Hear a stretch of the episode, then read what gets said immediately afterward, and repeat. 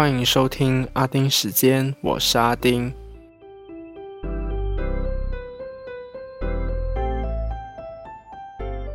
今天的声音有点不太对吧？哈哈哈。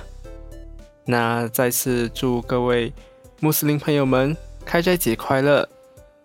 因为 MCO 的关系，这次我国的穆斯林朋友们呢，又是一次不一样的开斋节。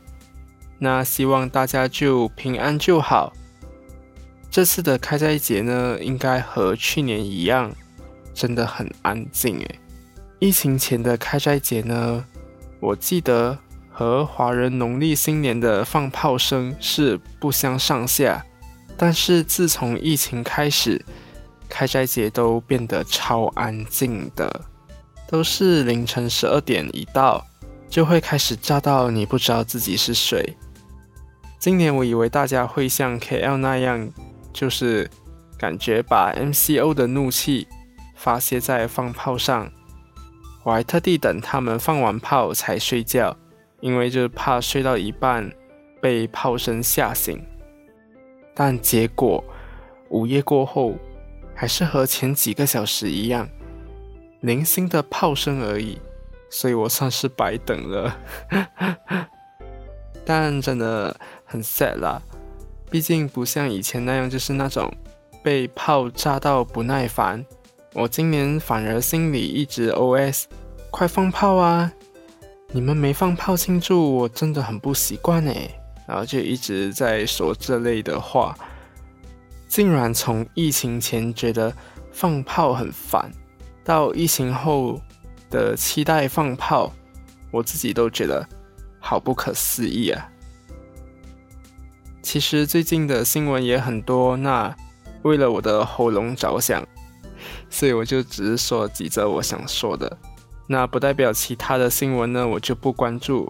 但如果要说他们的话，以我现在的声音，应该会直接说到哑掉。好，进入今天的阿丁看天下。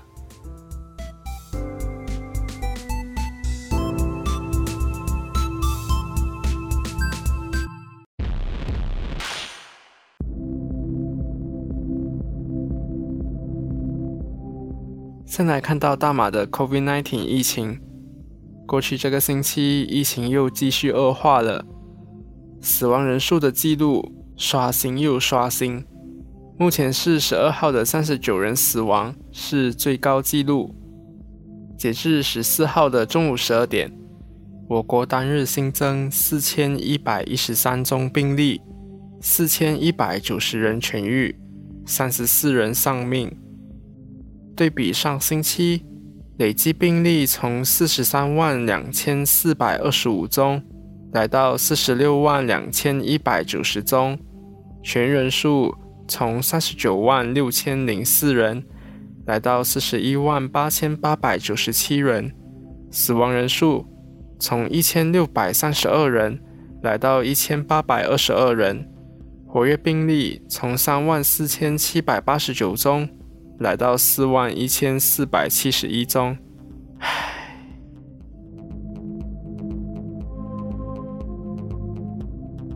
有一件事情呢，不得不靠北。平常讲有的没的，就一直直播，但是宣布落实 MCO，却仅仅用文告而已，这是什么鬼？十号的时候，早上教育部宣布，全国的私立教育机构即日起关闭到六月六号，当中包括幼儿园。但同一天的傍晚，首相丹斯里穆丁亚辛在 Facebook。发文告宣布，全国在十二号到六月七号落实 MCO 时，却列明允许托儿所和幼儿园在遵守 SOP 下可以营业。幼儿园又关又开，不止家长错乱，业者错乱，我们也错乱。而且宣布 MCO 这么大的事。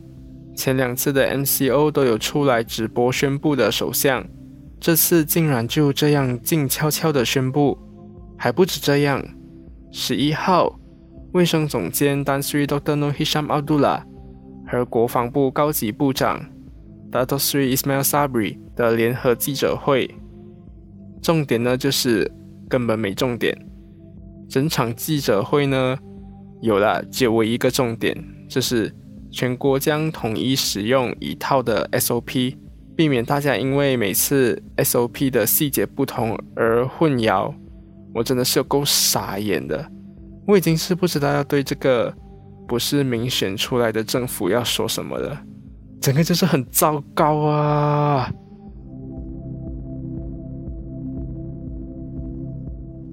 看到国外，新加坡和台湾疫情也升温，新加坡十四号宣布将收紧防疫措施，从十六号开始，直到六月十三号。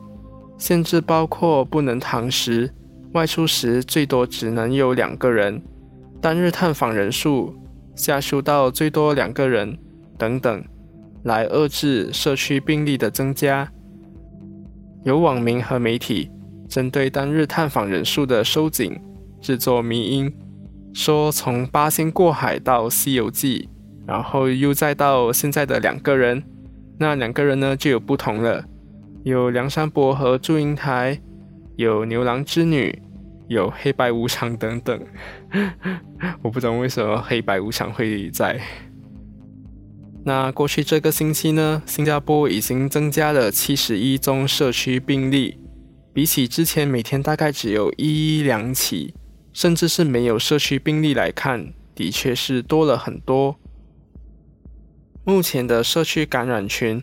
是目前也是最大的感染群的樟宜机场和陈笃生医院。截至十三号的时候，医院感染群有四十四人确诊，机场感染群呢，在十四号的时候已经有五十九人确诊。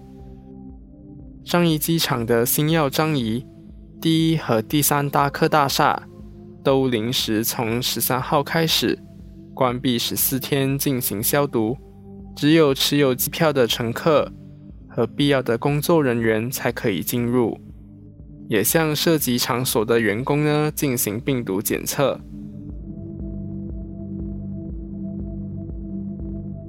台湾的本土病例呢也是一直记录在刷新哦，十四号出现了二十九宗本土病例，是目前最高的单日本土确诊数字。从五月十一号到现在，已经有超过一百宗的本土病例，而且都是集中在北部地区。指挥中心其实有针对一名感染者和另一名感染者之间的关联时，用“人与人的连结”这句话来说。这么令人遐想的话，当然就被民音化了，被各种讥讽嘲弄。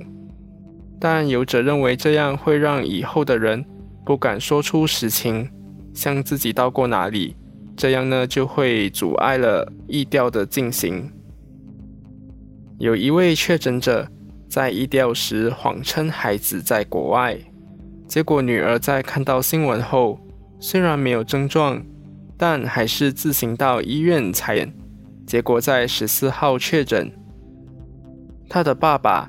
因为隐匿接触史，指挥官陈时中说，他遭到开罚的可能性很高，但在我录音的时候是还没有结果的。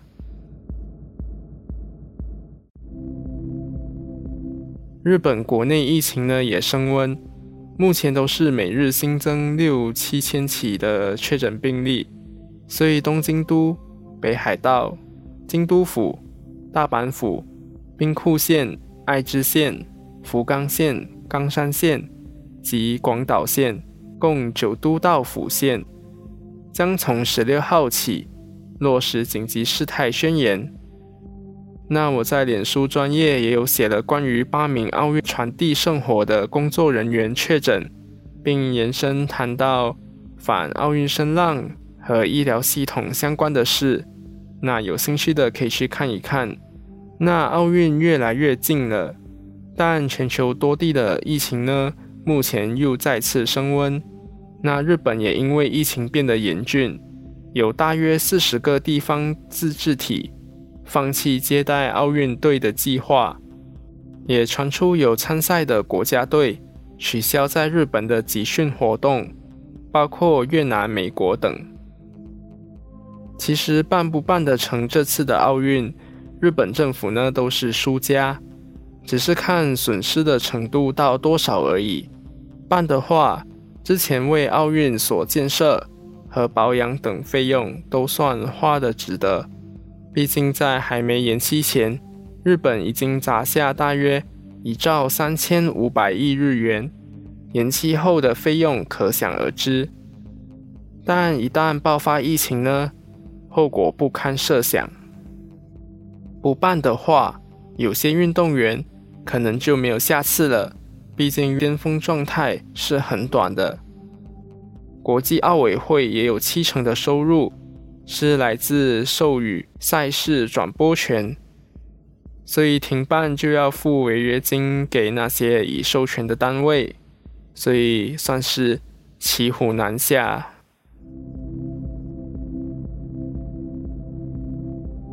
最后快速看一下缅甸。根据 Assistance Association for Political Prisoners 的统计，截至大马时间十四号晚上十点半，共有七百八十八人被杀害，五千零五十五人被捕，当中三千九百七十一人还在被拘留。因为政局的不稳定，也影响了经济。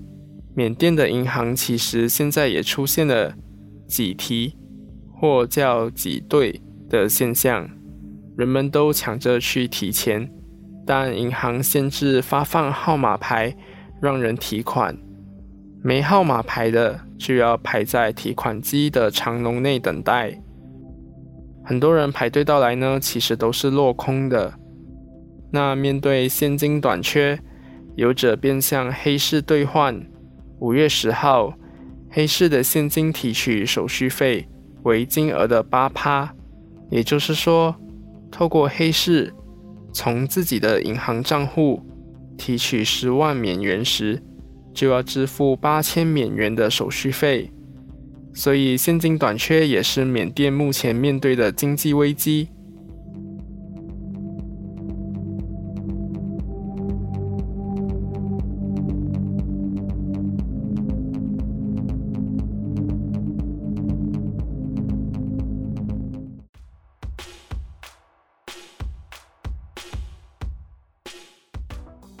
今天的闲聊部分呢，既然前面说到开斋节，那就来说食物好了。因为大马士，如果你是马来人，你就要信奉伊斯兰教，是很难脱教的。所以基本上呢，你遇到的马来人，基本上全部都是穆斯林。